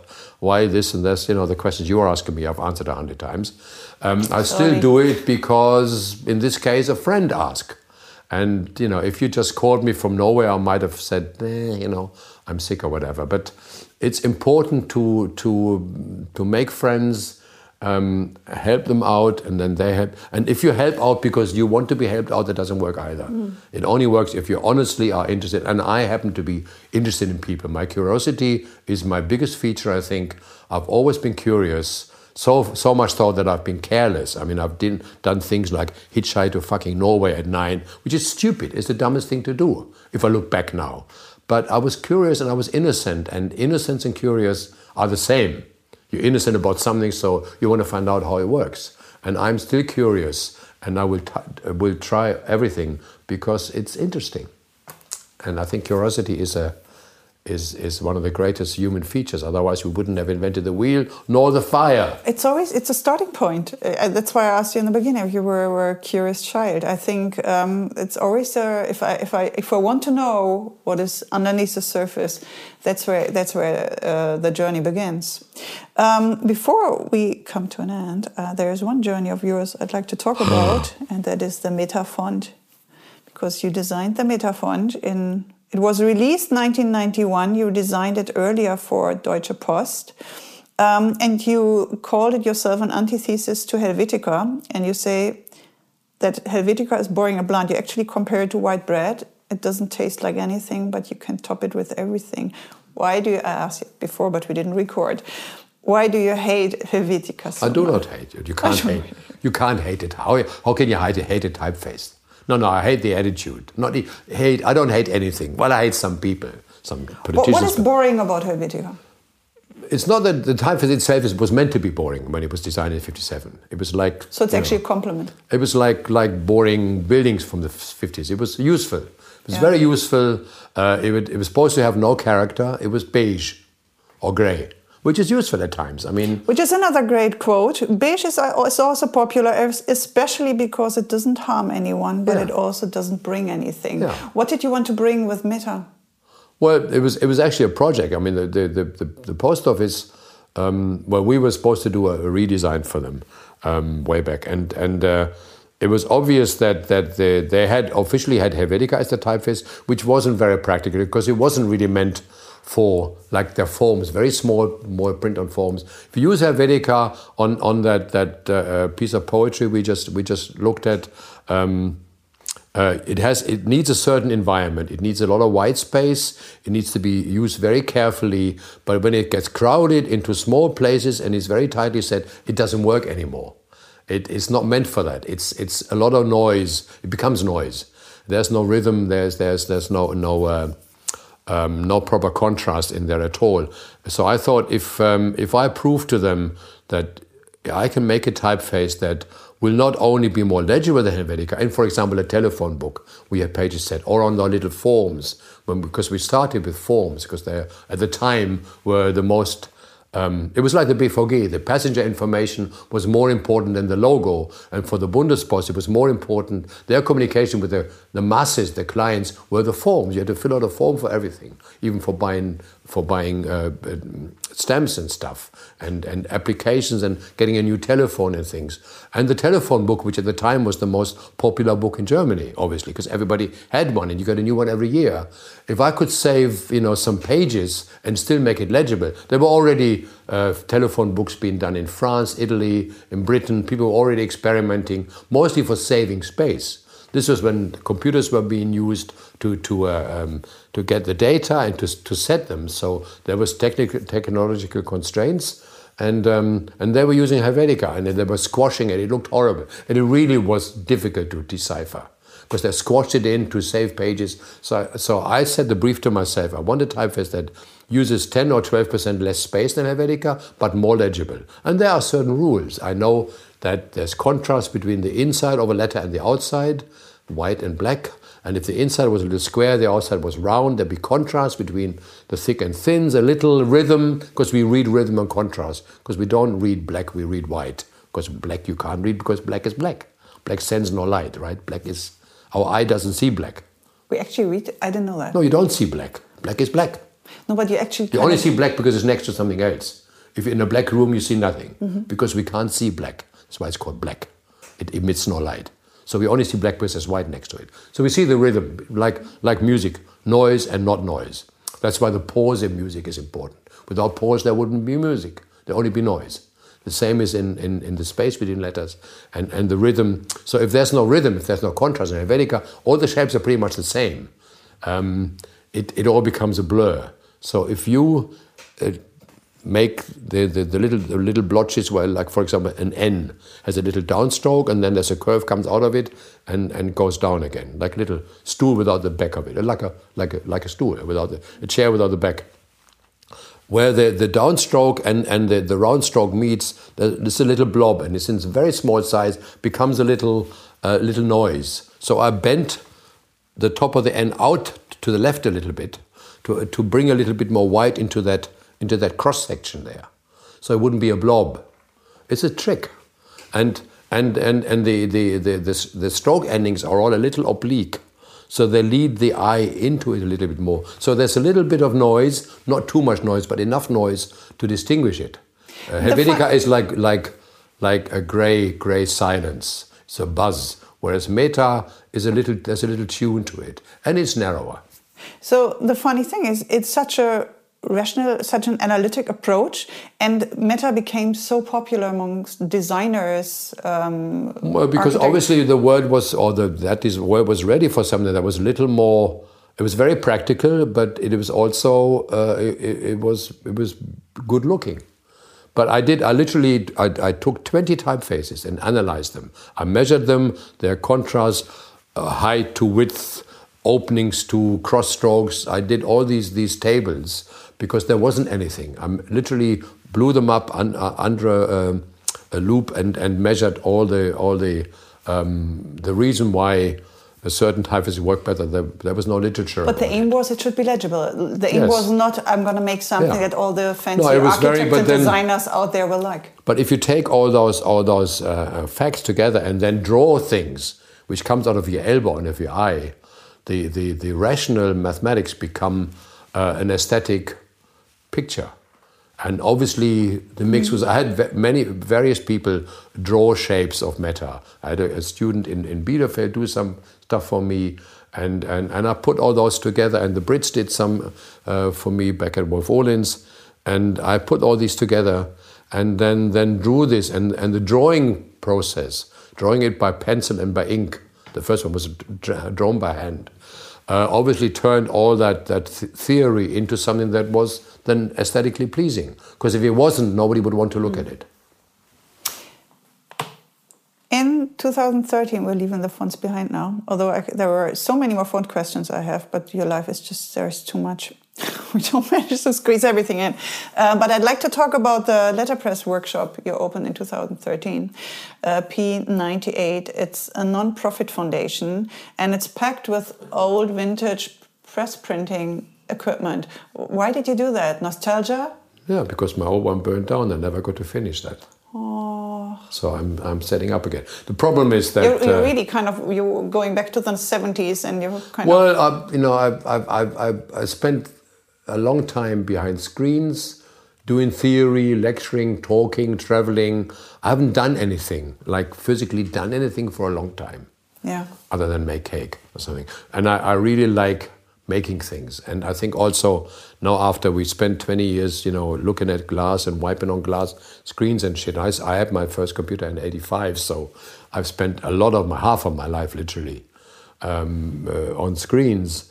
And I realized that not, it's not, not only I, but other people are also, we need to make things. We need to touch things with our hands. Otherwise, we're going to be become very, very funny sort of reptiles or robots.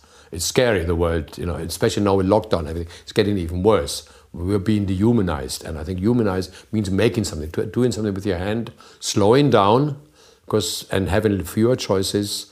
Um, and I think it's necessary. So I, my mission is A, to to teach people to slow down, make something, not have 16 million colors, not have 20,000 typefaces, um, and at the same time preserving not only the equipment but also the knowledge. I'm one of the last people to know how to use this stuff because you know all, everybody else is dead. There's a few younger people. There is a little trend, certainly in America and Britain, not so much here to use the equipment party commercial, mostly as a hobby. hobby. My problem is that my money's run out. So here is my call. I'm very much looking for a sponsor. Some big institution like the Bertelsmann Foundation or a big publishing group. I need a how much do I need? 150,000 a year, and this place can run. I'm not paying myself. I haven't paid myself, but my money that I saved up over years uh, is now run out. I, I, I spent seven, eight years now paying two people's wages, paying the rent, buying equipment. I am kaput, done, finished, bankrupt. Well, not quite bankrupt, but I can't pay for this place anymore. So unless I get money by, by next spring, I have to close it down. Is it something that? Uh, and I didn't do any workshops the last two years because of stupid yeah. COVID. But is it something that is um, too expensive for publishers to print, or like for? I mean, of course, there. I'm, i remember with when my cookbooks came out, I wanted it to be printed in Germany, and they were like, "You have to sell a lot of cookbooks to be able to print in Germany." No, this is this is a stupid prejudice. It's not expensive to print in Germany if you do it properly. No, I'm not doing. We're not doing commercial printing. We are we are doing some. We can make postcards and posters and little things. But it's you do books. You do special editions. Yeah, but the books, books is another issue. That's that's that's mm, another story, okay. some other time. Now, what we're doing there, we want a place where people can come and, and use this analog equipment and mm. make little things only. They don't have to be, um, you, you, you, know, you, you come and set one page, excuse me, and, and you, get to, you get the feel of it. And, and the workshops were very popular, but we haven't been able to do them. I just want to preserve the place. It's not for a, for a publishing purpose. It's just there to use the equipment, to learn about it, to, preserve to keep it, to preserve the knowledge, and to preserve the equipment, and and bring especially younger designers who work at computers when they come in there, they're very happy because it is like playing in the sand.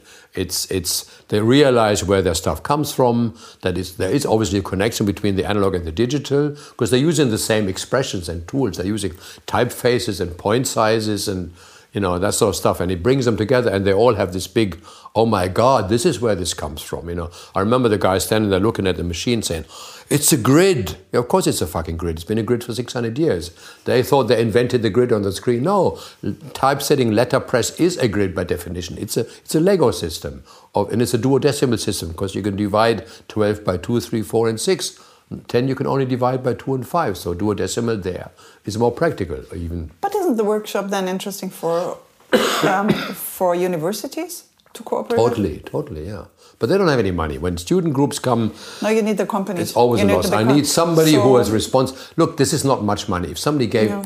gave me a million, we could last ten years, um, and a million for something like Bertelsmann or, or whatever the big publishers are, or the government or whatever. But whenever I try to apply for sort of government loans, if I go to the economy people, they say, oh no, you're doing art. If I go to the art people, say, no, it's technology. If I go to technology, they're saying you're doing art. If I go to the art people, say, no, you're doing commercial. So we're in between everything, because it is in between everything. It's art in a way because you're making something. It's, it's commercial because it's commercial equipment. It's technical because it has electricity and so on. But you said before, it's. I mean, it's part of German German history, but German tradition. You said that for a long time, German Germany was leading in in, in printing, so it is something that is actually um, should be in the interest. Well, we have museums. We have a museum in Leipzig. We have a, yeah, but it's not the- what you do is nothing where people just look at you. Well, that's the problem. They're actually involved. They in the actually get museums, they always have the, the red line around it saying "Do not touch." Uh, in Lei- in Mainz at the Gutenberg Museum, in Leipzig, the museums are great, but you can't do anything there. You can see the stuff, but looking at a printing press isn't great fun because you you know you might as well look at a fridge. It's it's a machine that does things, and you know just looking at engines isn't driving a car. What you do with us is it's a motor, it's a it's a museum of cars, but you can actually drive them, and that's the difference. And that's that's people can come and use the stuff. You can come tomorrow and you'll be a very happy person if you let you lose there for a day. I might do that after we cook. Erik, thank you so much for being on the podcast, on Meet in My Kitchen podcast. We're going to have 10 last questions now. And um, Ten last questions now. 10 quick questions. Sorry. Oh, God. No. Quick, They're so now They're- have to- Yes, I know. You have to go. You can answer really quickly. And the recipe you're going to share with me, we're, we're still not sure what you're going to No, cook. we'll, sure. we'll see in two days what you're going to cook. It will be on the blog on maikepeters.com and I meet in your kitchen. So, 10 questions. Your favorite dish? Risotto. What's more important, tradition or innovation? No, neither without the other. Don't Sorry. work for assholes, don't work with assholes. How easy was it for you to stick to this quote of yours? Very difficult. You put it on a poster. Um, actually, uh, Cynthia Barcomi, who was here on the pod- uh, podcast, she had has this poster proudly hung in your hall, in her hall. Uh, what does traveling mean to you? Finding out new things. Which designer influenced you? Well, probably most my, my, my teacher Günter Gerd Lange, who was not a designer as such, but he was he was my biggest influence. An advice for the young designers out there? Be curious. The best advice you ever got as a designer? Be curious. Is there an object you would like to design? Yes, I want uh, to redesign the autobahn signage for Germany. It's a small project. Yeah. The best and the worst thing humankind came up with.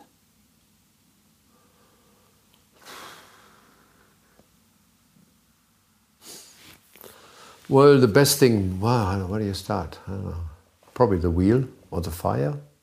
I think the wheel. The wheel is, dare I say, set everything in motion. The worst thing is not an invention, but I think the worst thing that people invented is power. Power over other people. Um, I can't say weapons because weapons at the time were obviously weapons are bad, but without weapons we wouldn't have survived because we had to kill animals at first, and we still do, I guess. Um, it's too obvious, but I think power is the one that is, has corrupted the world more than anything. That people will want more and more and more, even though they have. I mean, if you were Jeff Bezos and you have I don't know how many billion, why do you want more? I don't get it. Why don't you just spend your spend your money? I mean, if I had ten billion, I know what to do with it. I could make so many people so happy. I could make so much cool shit. I wouldn't fly to fucking Mars. God. I hope they all go very soon. Sorry, it's a long answer. No, it's good. It was a great answer. What's the meaning of food for you? It's enjoyment. I like. I like, really like food. And I'm not talking sustenance. I'm talking about enjoyment. I love food. Erik, thank you so much for being on the Meet in My Kitchen podcast. Thank you.